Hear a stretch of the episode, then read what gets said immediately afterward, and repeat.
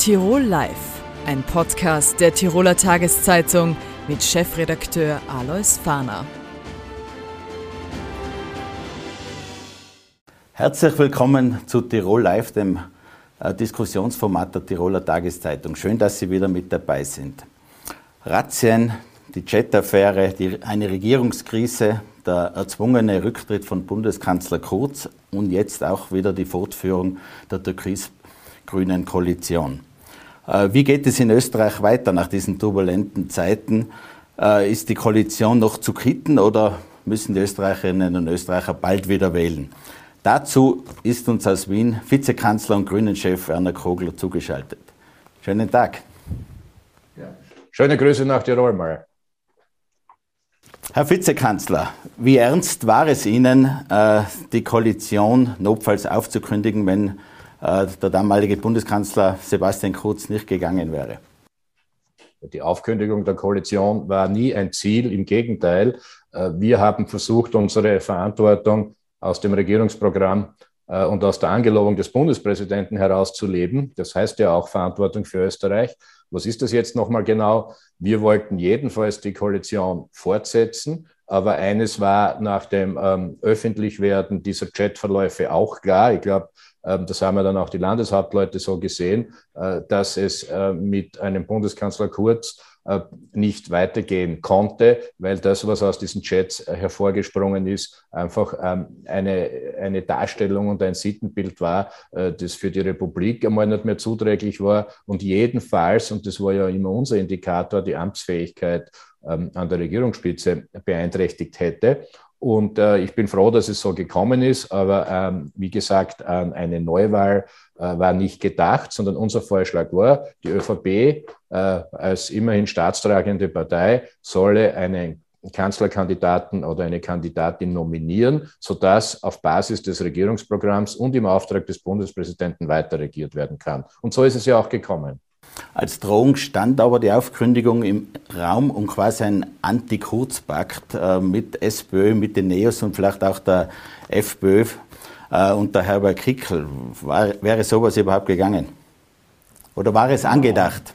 Im Raum stand, ähm, und das habe ich ja äh, selber öffentlich so dargestellt, dass bei einem allfälligen Misstrauensantrag des Bundeskanzlers dieser Misstrauensantrag mit hoher Wahrscheinlichkeit eine Mehrheit erfahren würde. Damit wäre Bundeskanzler Kurz äh, ohnehin nicht mehr im Amt gewesen. Das nächste, was aber passiert wäre, ist ja offen, ob dann die ÖVP-Ministerinnen, Kollegen und die ÖVP-Minister wirklich ihre Ämter niedergelegt hätten, äh, sozusagen wie wir da im Osten sagen, ganz salopp, das hätten wir uns auch noch in Farbe angeschaut.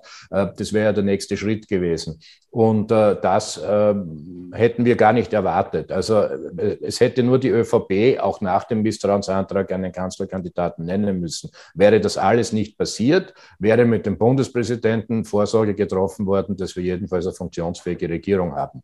Und letzter Punkt, alle haben die Bewährungsprobe bestanden wieder mal, ähm, also die Institutionen der Verfassung, allen voran äh, äh, der Bundespräsident, ähm, die Regierungskolleginnen und Kollegen, aber auch die Parlamentsparteien. Richtig ist, äh, um auf das noch einmal zurückzukommen, dass wir als Grüne eingeladen haben, alle alle, jawohl, äh, Parlamentsparteien und deren Clubobleute in Gespräche einzutreten. Warum das aber wieder? Nicht um eine neue Koalition zu gründen, sondern um äh, das Parlament in seiner Funktionsweise, in seiner wichtigsten zu sichern. Was ist es? Äh, ein Budget zu beschließen, ganz, ganz wesentlich äh, und Teile der Steuerreform, weil es immerhin um eine Riesenentlastung für viele Österreicherinnen und Österreicher ging und das wäre zu haben gewesen. Und drittens, ja, auch ist das eine zentrale Aufgabe des Parlaments, in äh, den folgenden Monaten auch zu garantieren, dass die Kontrolle fortgesetzt werden kann, weil so ein Skandal, wie er da jetzt aufgeflogen ist, kann ja nicht unaufgearbeitet bleiben. Also Budget, ähm, dann Steuerreform, zumindest in Teilen und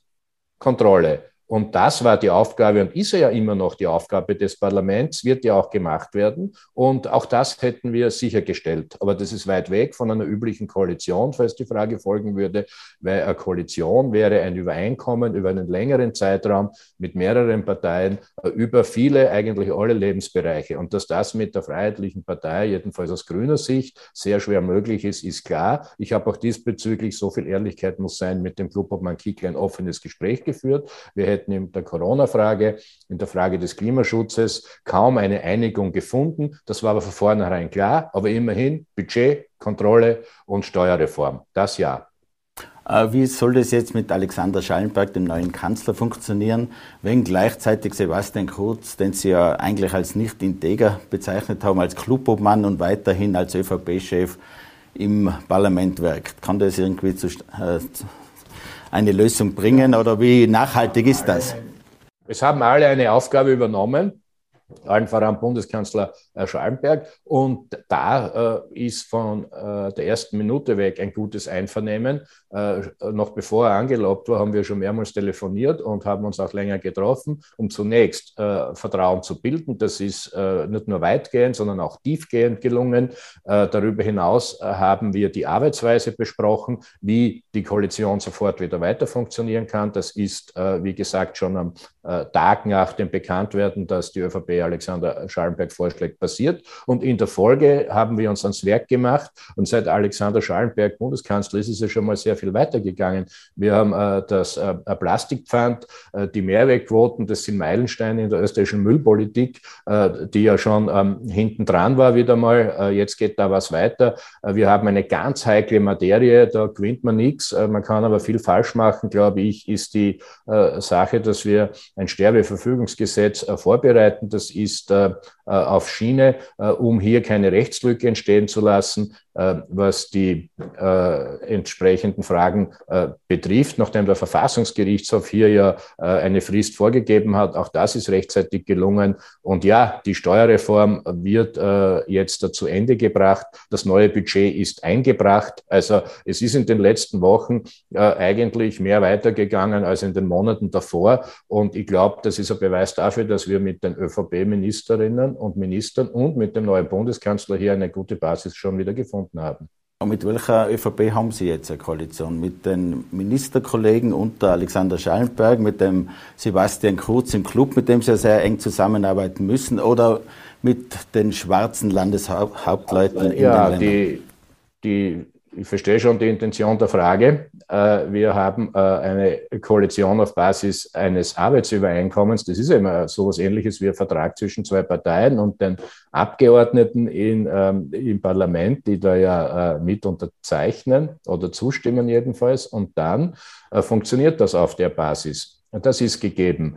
Darüber hinaus haben wir mit der ÖVP natürlich äh, auch weiter Kontakt, aber Sie müssen sich das jetzt so vorstellen, es gibt Kanzler, Vizekanzler, es gibt dann und als nächstes vor allem äh, äh für das Funktionieren, und wir haben ja gerade zu Recht die Bedeutung des Parlaments hervorgehoben, die Clubobleute, also auf der einen Seite August Wöging, auf der anderen Seite, auf Seite der Grünen, die Sigrid Maurer, die arbeiten äh, hervorragend zusammen. Das wird so bleiben. Und es gibt auch, äh, es gibt auch äh, die äh, Parteiengespräche, die sicherlich regelmäßig stattfinden werden, so wie mit allen äh, Clubobleuten und pa äh, Parteichefinnen und Chefs, die führe ich auch regelmäßig. Ja, und das ist Sebastian Kurz. Ob und inwieweit die ÖVP hier andere Entscheidungen trifft in Zukunft, äh, ist ja Sache der ÖVP. Uns war wichtig, dass die Regierung äh, eine untadelige Regierungsspitze hat und das ist ja ähm, hervorragend gegeben mit Alexander Schallenberg.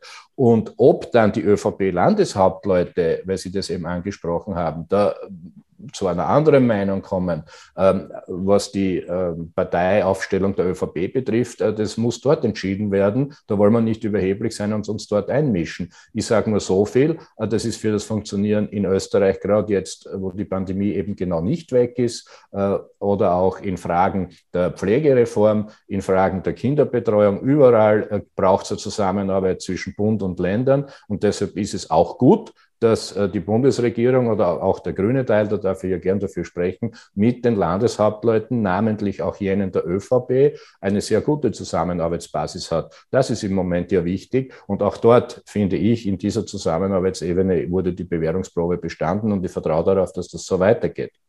Äh, wäre Ihnen lieber, Sebastian Kurz zieht sich völlig zurück oder Zusatzfrage, äh, was ist, wenn ein Comeback quasi widerspruchreif würde? Wie würden die Grünen reagieren? Ja, das liegt ja nicht an uns. Äh, das äh, sagte ich ja. Das ist vor allem Angelegenheit äh, der ÖVP, das zu klären. Aber ich respektiere schon, das soll nicht unerwähnt bleiben, dass einerseits die ÖVP, aber auch Sebastian Kurz selbst dann sehr rasch das Richtige und wohl Notwendige getan hat. Äh, manche sagen das Unvermeidliche. Man muss es aber anerkennen. Ich finde, das war ein wichtiger Schritt. Jetzt hat er die Funktionen, äh, die er inne hat. Und ich sehe hier keine Notwendigkeit, dass wir hier äh, Zurufe an die ÖVP machen. Ich glaube, da muss man sehr demütig sein und am Boden bleiben. Und es ist ja ohnehin Aufgabe der österreichischen Volkspartei, und auch der Beschuldigten äh, in der ÖVP, das ist ja beileibe nicht Sebastian Kurz alleine, äh, hier zur Aufklärung beizutragen. Für vielleicht und in deren Interesse wohl auch äh, die Unschuld zu beweisen. Das haben Sie ja vor. Diese Möglichkeit muss Ihnen auch eingeräumt werden. Es muss ja tatsächlich der Rechtsstaat gelten. Und was den strafrechtlichen Teil betrifft, die Unschuldsvermutung, das darf kein leeres Wort sein. Auf der anderen Seite äh, musste sich ja äh, der interessierte Teil der Republik oder äh, wir Grüne auch in der Regierung, wir mussten uns ja selbst ein Bild machen, äh, was hier äh, mit den Chats schon unmittelbar entsteht entstanden ist. Das hatte mit dem Strafrecht gar nichts zu tun. Äh, und das ist natürlich sehr heftig. Äh, und dieses auszuräumen ist mit Sicherheit Angelegenheit der ÖVP, weil so kann es am Schluss nicht sein, dass bei der ÖVP vermeintliche, vermeintliche oder tatsächliche Fehler passieren, aber alle anderen Parteien sollen ein Problem haben. Also das muss man schon vom Kopf auf die Füße stellen. Es ist die Rede von einem sehr zerrütteten Koalitionsklima. Selbst Bundeskanzler Schallenberg hat von sehr dünnem Eis gesprochen, auf dem man sich bewegt. Wie schaut es mit Überlegungen aus, wenn die Umfragen in diese Richtung stabiler würden, dass man quasi eine Ampel macht, äh, wie in Deutschland mit der SPÖ und den NEOS?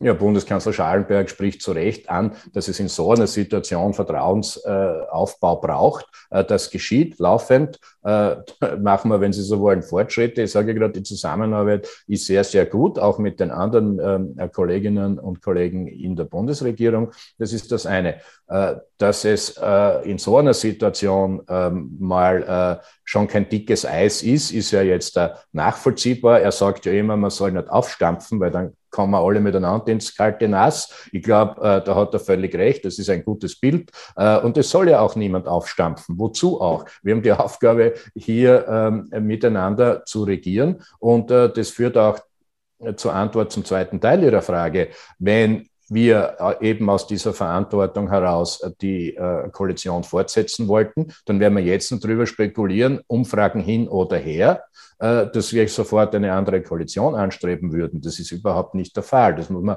das muss man sagen. Alles andere wäre ja dann doch ähm, auch nicht unmittelbar nachvollziehbar und auch nicht sehr ehrlich. Und auch wenn die Umfragen für manche Parteien, inklusive der Grünen, jetzt möglicherweise besser sind oder sein werden, dann wird mir das genauso wenig beeindrucken, als wenn die Umfragen mal nicht so hoch sind. Äh, ich darf Ihnen sagen, hätten wir uns auf Umfragen verlassen, wären die Grünen noch nicht einmal ins, in den Nationalrat zurückgekommen, geschweige denn ins Parlament, äh, entschuldige, geschweige denn in die Bundesregierung. Und insofern, glaube ich, äh, sind wir mal da gut beraten, äh, uns entlang, ähm, entlang unserer Überzeugungen zu orientieren, aber immer mit Demut, wir sind davon überzeugt, dass wir die besseren äh, Konzepte haben, die wollen wir umsetzen. Das bezieht sich ja vor allem auf den Umwelt- und Klimaschutz. Aber äh, deshalb sind wir noch nichts Besseres, nur weil wir glauben, dass wir die besseren Konzepte haben und so sollten wir uns auch verhalten.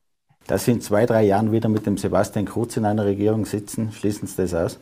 Ich schließe momentan gar nichts aus oder ein. Äh, das haben uns die letzten Jahre gelehrt, glaube ich. Insofern ähm, kann man die, äh, kann man die Antwort jedenfalls mal so geben.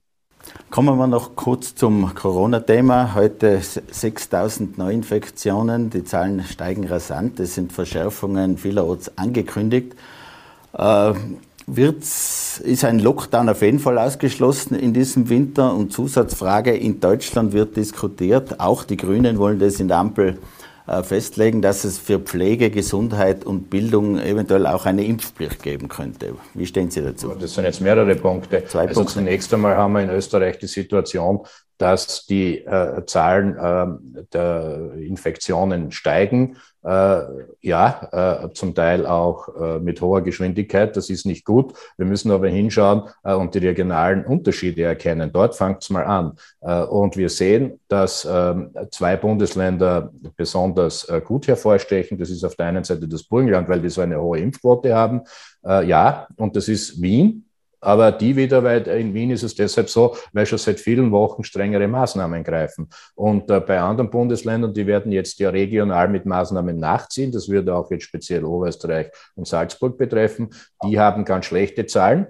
Und äh, die Regionalisierung sollte schon dazu führen, dass wir dort mal als erstes jeweils ansetzen. Äh, und das passiert ja jetzt auch, verzögert, muss man sagen, ja, aber doch. weil ich kann keinen Sinn drin erkennen, dass wir, weil im Innviertel die Zahlen am allerhöchsten sind, im Burgenland alle quasi nicht das Haus verlassen dürfen. Das macht doch keinen Sinn. Ähm, und so wollen wir das weiter angehen. Umgekehrt gibt es ähm, Infektionsgeschehen, das insgesamt zunimmt. Steigen tut es ja überall. Und das führt dazu, dass der Stufenplan der Regierung äh, nicht nur in Kraft ist, sondern dazu führen wird, dass auch österreichweit äh, wohl in den nächsten Tagen schon die Maßnahmen insoweit verschärft werden, als wir als Bundesregierung ja für alle Bürgerinnen und Bürger das Gesundheitssystem schützen wollen, den Zugang zu den Spitalsbetten und insbesondere zu den Intensivbetten. Und insofern sind alle betroffen. Ja, die Gefahr geht von den Ungeimpften primär aus, das ist völlig richtig. Schützen müssen wir aber die Freiheit der Geimpften und dass die auch einen Platz im Spital haben, weil so weit kann es ja nicht kommen, dass die Ungeimpften dann das Spitalsystem äh, sozusagen halb lahmlegen und dann haben erst alle wieder den Schaden. Und insofern wird es für die Ungeimpften ungemütlicher werden, das ist völlig klar und das kann man aus diesem Stufenplan ableiten und das, äh, das, ist, mal, äh, das ist mal da das Wesentliche. Und zunächst gilt, äh, weil Sie das noch angesprochen haben, jetzt ja in Kraft tretend die äh, sogenannte 3G-Regel äh, auf allen oder an allen Arbeitsplätzen. Und wenn das jetzt äh, entsprechend noch kontrolliert wird, wird es sicher einen Effekt erzeugen. Ähm, weitere äh, weitere äh, Verschärfungen für bestimmte Gruppen sind nach der österreichischen Rechtslage gar nicht mal so einfach. Es können aber, und das passiert ja auch in den Bundesländern zum Teil, die ja zuständig sind äh, für die Krankenhausträgerschaft, äh, dass da oder dort entsprechende äh, Pflichten vorgesehen werden. Äh, das muss auch dort entschieden werden. Jedenfalls insgesamt geht es, glaube ich, darum, dass wir einerseits regional differenzieren je nach äh, Gefährdungslage und andererseits äh, auf österreichweit schauen, dass die Intensivstationen nicht voll laufen, um es äh, so salopp auszudrücken. und das tun wir. Herr Vizekanzler, vielen Dank für das Gespräch. Danke. guten Tag nach Tirol. Am Sonntag hat Mozart die Zauberflöte Premiere im Tiroler Landestheater. Dabei gibt der bekannte Schauspieler Gregor Bloeb sein Debüt als Opernregisseur. Ich darf ihn bei mir im Studio begrüßen. Schönen Tag. Schönen guten Abend. Herr Bloeb, wie ist das zustande gekommen? Man kennt Sie aus verschiedenen Schauspielrollen, jetzt Opernregisseur. Was ja. war das Reizvolle? Ja, das ist ähm, zustande gekommen, das ist ganz einfach. Ich habe im Burgtheater gespielt und Herr Reitmeier, der Intendant, hat sich das Ganze angeschaut und war äh, so hin und weg, dass er mich eingeladen hat für eine gemeinsame Arbeit. Und daraus entstanden ist äh, die Zauberflöte. Ich, äh, die Idee es war für mich genauso absurd. ich habe mir 24 Stunden Bedenkzeit gewünscht. Nach fünf Minuten habe ich dann gesagt, ich mach's.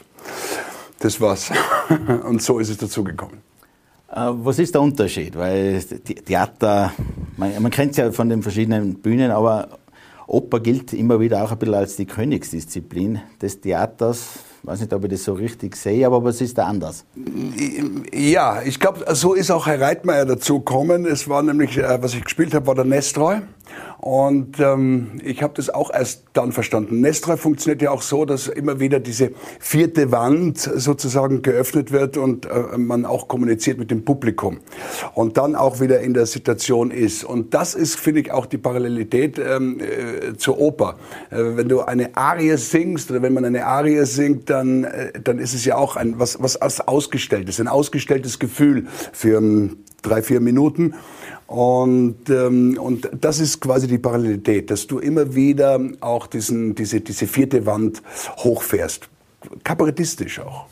Wenn der Gregor Bloeb irgendwo mitspielt in einem Film, in einem Theaterstück, da ist immer was los, da ist ein bisschen Action drin.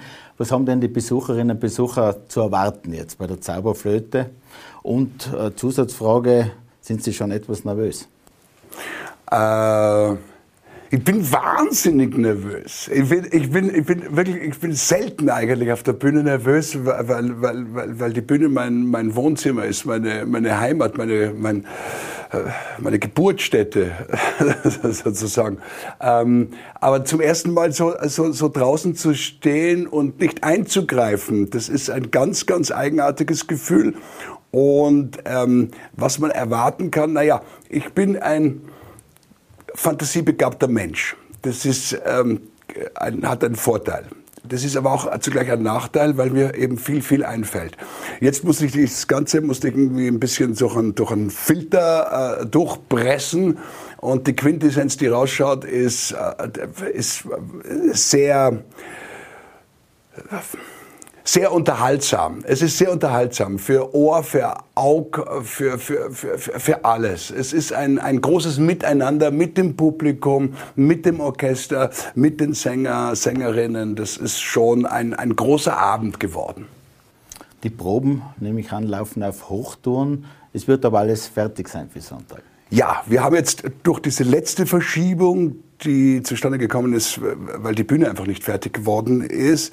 Durch diese Corona-Maßnahmen sind ja irgendwie so Verzögerungen äh, äh weltweit dahergekommen äh, und, und so ist diese Bühne nicht zustande oder fertig geworden.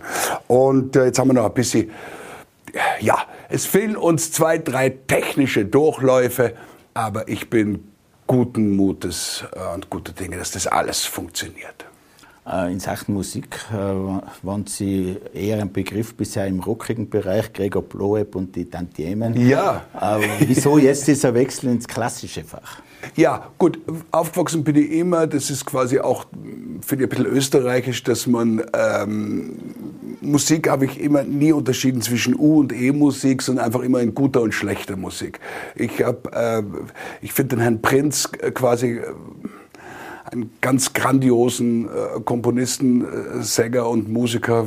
Und Herr Mozart ist es auch, ist zumindest der Weltmeister, wie ich ihn immer nenne. Ähm, so, dann kann ich Noten lesen.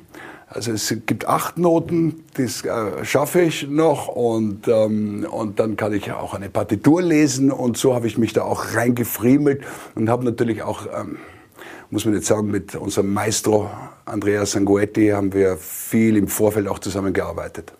Der Regisseur Henry Mason hat einmal gesagt, an der Zauberflöte kann man irgendwie als Regisseur nur scheitern.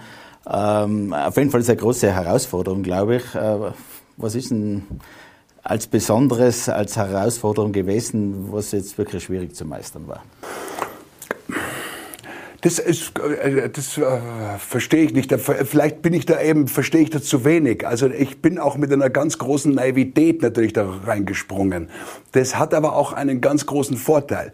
Also eine gewisse Unbildung sozusagen ist auch, äh, da kann ein Vorteil sein. Die Zauberflöte ist nicht umsonst, äh, jeden Tag wird sie irgendwo auf der Welt gespielt, seit Jahrzehnten, Jahrhunderten. Ähm,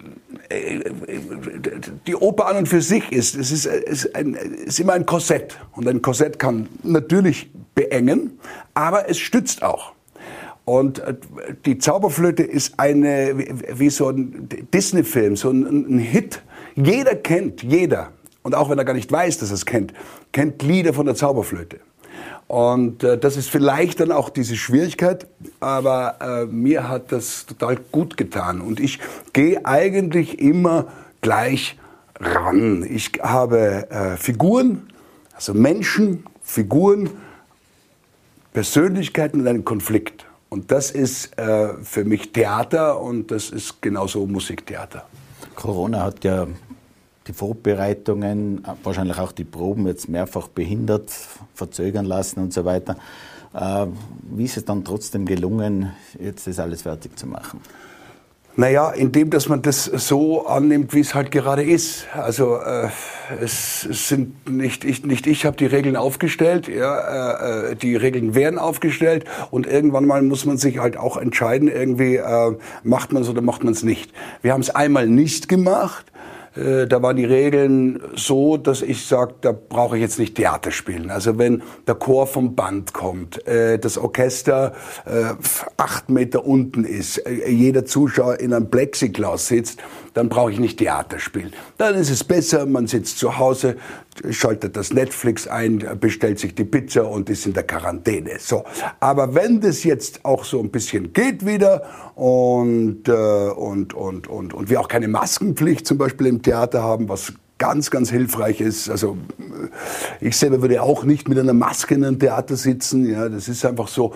Dann, dann, dann geht schon was. Natürlich müssen wir trotzdem Kompromisse ja, eingehen. Oder ich möchte nicht mal sagen Kompromisse. Es gibt halt einfach Spielregeln, die sich verändert haben. Ich hätte natürlich zum Beispiel gehabt, viel mehr mit dem Publikum, im Publikum zu spielen. Das geht sich jetzt nicht aus. Da haben wir quasi so Sicherheitsvorkehrungen oder, oder Anweisungen einzuhalten. Eines der zentralen Themen der Zauberflöte ist ja dieses Spannungsfeld Emotion und Wissenschaft. Gerade jetzt mit Corona wahrscheinlich auch ein großes Thema. Wie sind Sie da dran gegangen? Ja, das ist, also, das ist, ist, ist, ist Schön, dass Sie das sagen, weil, weil genau so sehe ich es. Also das ist immer so eine, eine Diskussion, was ist Sarastro, was ist diese Welt, diese kann auch Männerwelt sein, diese Bünde oder so etwas und diese Frauenwelt, die, die ja also vollkommen politisch übrigens unkorrekt dargestellt also, oder zumindest beschrieben worden ist. Und für mich ist es genau das. Für mich sind es diese zwei Pole, ähm, eine wissenschaftliche Welt, eine, eine, eine emotionale Welt, eine, eine spirituelle Welt. Und alles hat ein Für und ein Wider. Und wir können nur mit beiden Polen gemeinsam irgendwie durch die Welt gehen. Und es hat keinen Sinn, dass man ähm, die Wissenschaft belächelt, aber genauso umgedreht, dass man die Gefühlswelt einfach als nichtig und gar nicht wertvoll darstellt. Da habe ich genauso ein Problem damit. Und ich glaube, dass ähm, äh, das Ziel, oder für mich war es zumindest so mit dem Ende, dass das Sarastro ja nicht einen neuen Mann oder einen neuen Priester, einen neuen Führer, wie auch immer, nur einen gewählt hat, sondern es kommt das Pärchen, es kommt Tamino und Pamina. Das heißt, wir haben diese Dualität und die ist wichtig und ich lasse auch oder wir lassen auch zum Schluss alle auf die Bühne gemeinsam kommen und wir singen gemeinsam drauf los und es gibt keinen Unterschied mehr zwischen Königin der Nacht und einem Sklaven und und und es, ist, es, es, es muss wieder ein Miteinander sein. Ich glaube, meine größte künstlerische Aufgabe in den nächsten Jahren ist äh, Spaltungen zu glätten. Äh, Beteiligte schwärmen, dass die Probenatmosphäre so toll sei, gewesen sei. Äh, was haben Sie da ganz Besonderes angegriffen, dass es so wurde, das freut uns mich. erklärt wird? Das freut mich, das freut mich sehr. Naja, dass ich, ich, ich, also auf der einen Seite bin ich ein Theatermensch und ich äh, liebe es zu proben und auszuprobieren und, und, und gebe immer wahnsinnig viel Freiheit, weil ich habe immer einen Plan A, Plan B, Plan C im Kopf und äh, beobachte sehr gern und lasse alles sehr gerne ähm, kreativ mitarbeiten. Ist das auch der Schauspieler, der da einfach quasi reinwirkt? Ja, ich, natürlich, das ist auch, äh, das ist, so funktioniere ich auch als Schauspieler, das stimmt. Das ist, aber hat was auch mit meiner Persönlichkeit letztendlich zu tun. Also ich bin, bin ein offener Mensch, ich liebe Menschen, ich habe das gern und, ähm, und, es, äh, und, und, und, und, und ich finde, das Spannende eben an Menschen äh, ist, sind eben die Konflikte und wie man damit umgeht. Und das muss einfach nicht immer irgendwie Hass oder Verarsche sein äh, und Beleidigung sein, sondern es ist, äh, ich bin da noch oldschool, ich bin ein alter weißer Mann, wir beide, genau, äh, die noch, ähm, die noch, die vielleicht auf der anderen Seite, die dann aber auch noch so, so, so, so, so gern ein, ein, ein Miteinander haben. Als letzte Frage vielleicht. Äh, Sie sind im Sommer für Uli Pre aus die Maus vor der Kamera gestanden. Jetzt nach der Zauberflöte, was steht als nächstes an? Ich drehe jetzt dann als nächstes ähm, für die ARD. Billy Kuckuck, das ist eine Reihe, die ich seit ein, zwei, drei äh, Jahren mache. Und danach ganz was Tolles ist gekommen. Das ist die Mailänder Skala hat angerufen. Ja, hat mich auch gefreut. Die hat angerufen. Ich habe gedacht zuerst irgendwie, was wollen die von mir? Wie kommen sie darauf? Dann haben sie gesagt, ob ich bei ihnen spielen möchte. Habe ich gesagt, nein, spiel nicht, singen. Dann war Pause. und dann habe ich gesagt, nein, nein, sehr gerne, sehr gerne. Und da spiele ich den Hofmeister ähm, in Ariadne auf Naxos. Dann wünschen wir alles Gute für, für die Premiere am Sonntag. Dankeschön fürs Kommen, Gregor. Vielen, vielen Dank. Dankeschön. Du stirbst nur einmal, leben kannst du jeden Tag. Das ist ihr Buch, erschienen im Goldeck Verlag. Äh, sie ist derzeit sehr gefragt für Interviews, auch international, gerade auch in Deutschland. Ich darf Sie bei mir im Studio begrüßen, die Bestatterin, aber auch äh, studierte Psychologin und Philosophin Christine Bernlöchner-Kügler. Danke für die Einladung. Frau Bernlochner, äh, Allerheiligen ist die Zeit, wo man sich sehr auch mit der Endlichkeit des Lebens, mit dem Tod beschäftigt. Sie kritisieren im Buch oder fordern äh, dazu auf, sich verstärkt auch um die Endlichkeit zu kümmern. Was, weswegen kümmern wir uns so wenig? Weswegen machen wir einen großen Bogen um das Thema Sterben? Weil wir natürlich Angst haben vor dem Tod und vor dem Sterben. Da ist die Angst ist einmal zunächst eine natürliche, äh, weil der Tod einfach äh, Bedrohung ist für das Individuum. Ähm, und ich will jetzt nicht sagen, äh, dass man diese Todesangst verlernen soll oder sich abgewöhnen kann. Ich glaube nur, dass mit, oder ich weiß, dass mit der konkreten ähm, Auseinandersetzung mit diesem Thema die Angst wesentlich kleiner wird, weil diese Grundangst, die natürlich ist und die auch gesund ist, die uns ja schützt, weil wir dann gut auf, auf uns aufpassen, ähm, äh, die ist einfach da. Was äh, der Laie aber hat, ist ein äh, großer irrationaler Wust an Ängsten, die nicht nötig sind.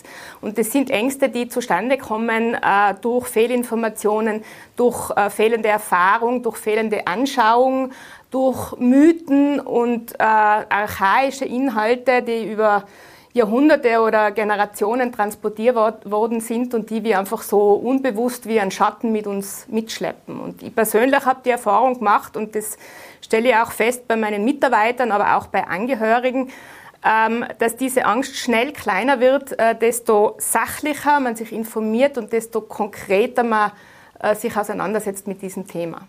Es ist ja zum Teil allerdings auch schwierig, sich zu informieren. Man sagt immer, es ist noch keiner zurückgekommen. Ähm, wie kann man da die Angst trotzdem nehmen? Es ist etwas Ungewisses, etwas Unsicheres. Genau. Also was nach dem Tod kommt im äh, philosophischen oder im transzendenten äh, Sinn, das kann ich natürlich auch nicht beantworten. Aber ich kann sagen, nach dem Tod kommt ganz bestimmt der Bestatter oder die Bestatterin und man kann sich diese ganz konkreten Dinge anschauen. Das heißt, man kann zum Bestatter gehen und schauen, äh, äh, hinter die Kulissen zum Beispiel. Wir haben jetzt Corona-bedingt sehr eingeschränkt, aber wir haben regelmäßig Workshops im Angebot, wo man bei uns äh, Seminare besuchen kann, wo man sich ganz konkret äh, informieren kann. Man kann Probe liegen, äh, die Krematorien bieten Tage der offenen Tür an, äh, wo man hingehen kann und das sind alles Gelegenheiten, die sollte man einfach nutzen. Ähm, und auch äh, in der Familie, jetzt gerade Allerheiligen, Allerseelen, bietet sich an, ganz äh, konkret ähm, über dieses Thema zu reden. Äh, vielleicht in einem lockeren Rahmen, bei einem Glas Wein in der Familie darüber zu sprechen, was will ich denn einmal, wenn es bei mir soweit ist? Will ich eher Erdbestattung, eine Feuerbestattung, eine religiöse Feier, eine weltliche Feier, was Großes, was Kleines? Äh, wenn ich das jetzt äh, in einem Rahmen besprich, wo ich noch gesund bin, dann lässt sich einfach leichter in der Familie drüber sprechen und man kann das auch mit Humor ver verknüpfen. Und dann ist es, glaube ich, äh, auch ganz wichtig, dass wir, ich nenne es immer die Todesprofis, äh, Leuten auch die Gelegenheit bieten, sich zu konfrontieren und nicht irgendwie sie außen vor zu halten. Allerheiligen beschäftigen sich doch viele dann ein bisschen mit dem Thema. Dann ist vielleicht schon wieder Weg. Ähm, wenn man sich mehr damit beschäftigt, glauben Sie, dass das wirklich tröstend ist? Oder, oder was ist die Gefahr des Verdrängens? Die Gefahr des Verdrängens ist, dass wenn der Tod dann äh, eintritt, ob plötzlich oder, äh, oder erwartet, dass die Leute einfach überfordert sein. Ihr erlebt es, wenn äh, der Verstorbene festgelegt hat und mit der Familie darüber gesprochen hat, wie er es denn gerne hätte, äh, dass das für die Hinterbliebenen eine extreme Erleichterung ist, weil sie einfach wissen, was sie zu tun haben. Allein die Entscheidung zu treffen, wenn das der Verstorbene selber nicht festgelegt hat, ob es eine Erd- oder eine Feuerbestattung wird, kann in einer Familie was extrem konfliktträchtiges sein. Weil die einen äh, äh, glauben, äh, es würde eher die Erdbestattung zu ihm passen, die anderen glauben, äh, er hätte einmal erwähnt, dass doch die Feuerbestattung das Bessere wäre. Und, äh, und dann fangen sie einfach unnötig an streiten, im schlimmsten Fall, oder sie haben ständig so das Gefühl, äh, vielleicht hätte es doch äh, anders haben wollen. Und wie gesagt, ähm, die meisten, die jetzt bei uns waren und äh, Verfügung äh, bei uns hinterlassen haben und der Vorsorge getroffen haben, die haben selber dann das Gefühl, sie haben ähm, dem Tod ein bisschen ein Schnippchen geschlagen, weil man über das eigene Ende hinaus nur die Kontrolle eine Zeit lang behalten kann, zumindest irgendwie äh, fürs Begräbnis. Und das kann äh, schon Erleichterung bringen. Ich meine, diese Regelungen, was, welche Form der Bestattung und so weiter, das ist vielleicht auch wichtig für die Angehörigen. Für einen selber ist doch irgendwie doch nur das Tröstende, wenn man daran glaubt, dass es irgendwie weitergeht, oder? Das finde ich nicht, weil ich bin mir da selber nicht so sicher, ob es weitergeht. Also ich glaube eher, dass es nicht weitergeht. Ich finde den Gedanken, äh, dass ich dann endlich äh, meine Ruhe habe, auch nicht so schlecht. Also so dieser ewige, ewige Frieden, dieses Verlöschen der Existenz muss nicht unbedingt was Bedrohliches haben. Für mich jetzt. Äh, Sie haben als Bestatterin sehr viel Kontakt zu Angehörigen. Was hat sich da vielleicht auch in den letzten Jahren verändert im Verhalten der Angehörigen und auch im Bewusstsein? Es wird alles individueller. Ähm, die Kirchen haben das Monopol eindeutig verloren. Ähm, die Trauerfeiern, wir haben sehr viel weltliche Trauerfeiern. Äh, und das ist äh, äh, recht bunt. Ja, je nach Weltanschauung ähm, äh, entwickeln wir mit Angehörigen zur Weltanschauung passend äh, entsprechende Feierlichkeiten. Und da gibt's, also es gibt natürlich noch die traditionellen äh, Feierlichkeiten und ich denke mal, das passt auch äh, zu Menschen, die in dieser Tradition verankert sind und dann ist es auch stimmig und dann ist es schön. Aber es gibt eben Leute, die sind nicht mehr in dieser kirchlichen äh, äh Tradition äh, eingebunden und da muss man einfach was anderes bereitstellen. Und wir setzen uns da mit den Angehörigen zusammen und schauen, was wir mit ihnen gemeinsam entwickeln. Und darüber hinaus äh, ist es so, dass die Leute humorvoller geworden sind. Also es ist lockerer in dem Ganzen. Äh, es ist nicht mehr so, äh, dass die Leute das Gefühl haben, sie müssen jetzt durchgehend traurig sein. Es geht bei uns auch durchaus lustig zu. Das ist die Frage der Trauer. Früher hat man gesagt, glaube ich, bis zu einem Jahr Trauer und so weiter. Was hat sich da vielleicht auch bei den Regeln geändert oder beim Umgang der Angehörigen? Also das Trauerjahr war ja immer ein, ein Mythos, ja, also dass man ein Jahr äh, trauern soll, äh, hat ja auch immer die Konsequenz gehabt, äh, dass da die Forderung war, ein Jahr lang bist du traurig und dann bitte funktionier wieder so. Man weiß heute aus der Trauerpsychologie, Trauer dauert ganz unterschiedlich lang. Es gibt Leute, da dauert es wirklich kürzer, aber wenn man wirklich einen sehr nahen Menschen verloren hat, dann ist meine Erfahrung, dass der Prozess der Trauer, bis man wieder voll äh, beziehungsfähig ist, voll leistungsfähig ist und wieder wirklich unbeschwert sein kann, äh, da dauert der Prozess äh, drei bis fünf Jahre. Das ist nicht immer gleich. Trauer verläuft in, in Wellen und es gibt einfach sehr schmerzhafte Phasen, aber dann auch wieder gute Phasen. Und das ist natürlich in den ersten Monaten und im ersten Jahr eine andere, sage ich mal, Wellenfrequenz als jetzt nach drei Jahren oder nach fünf Jahren. Äh, aber es ist nicht so, dass man, äh, dass man nach einem Jahr oder nach zwei Jahren äh, drüber hinweg ist. Buchtitel, du stirbst einmal, aber leben jeden Tag. Was kann man auch mit diesem ständigen Beschäftigen mit dem Tod fürs Leben mitnehmen? Also ständig beschäftigen tun wir uns ja nicht. Äh, wir haben ja, ähm, wir haben äh, sowas angeboren ähm, und zwar Abwehrmechanismen. Und die sorgen dafür, äh, dass wir den Tod auch verdrängen können. Und ich glaube, wir verdrängen zu viel, weil das. Der Mechanismus funktioniert sehr gut, oder? Der funktioniert sehr gut, ja, und der funktioniert auch unbewusst, ja. Äh, ich denke mal, äh, wir müssen hin zu mehr Konfrontation, aber nicht zu dieser Forderung, die man auch kennt, man muss jeden Tag so leben oder jeden Moment so leben, als wäre er der Letzte, weil das würden wir gar nicht aushalten. Ja? Wichtig ist es, eine Balance zu finden zwischen einerseits äh, der Konfrontation und, und diesem Bewusstsein, dass es endlich ist, dieses Leben, und andererseits auch einer gesunden Portion oder Dosis Verdrängung, einfach, dass wir das Leben auch genießen können.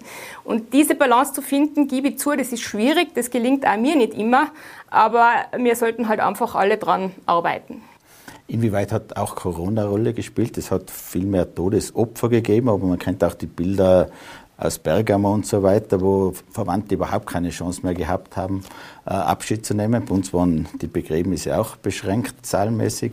Was ist da vielleicht auch verloren gegangen oder wie hat man das begleiten können? Äh, das war, das war wirklich sehr schwierig. Also Corona hat äh, uns einen großen Strich durch die Rechnung gemacht. Es war tatsächlich so, dass es gerade im ersten Lockdown und, und auch im zweiten Lockdown zu Beginn nicht möglich war oder nur ganz unter besonderen Umständen möglich war, dass Angehörige beim Sterbenden dabei sein haben können auf den Covid-Stationen oder auf den Intensivstationen.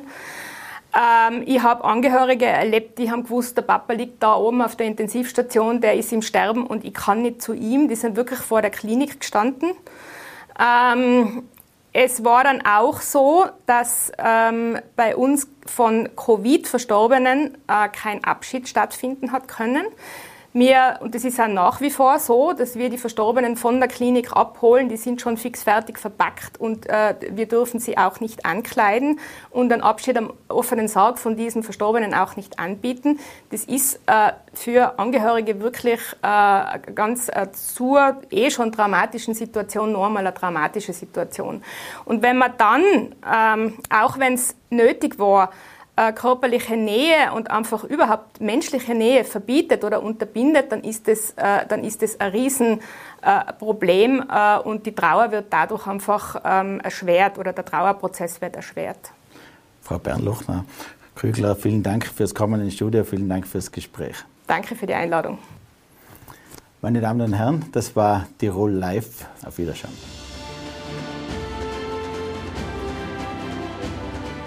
Tirol Live ein Podcast der Tiroler Tageszeitung.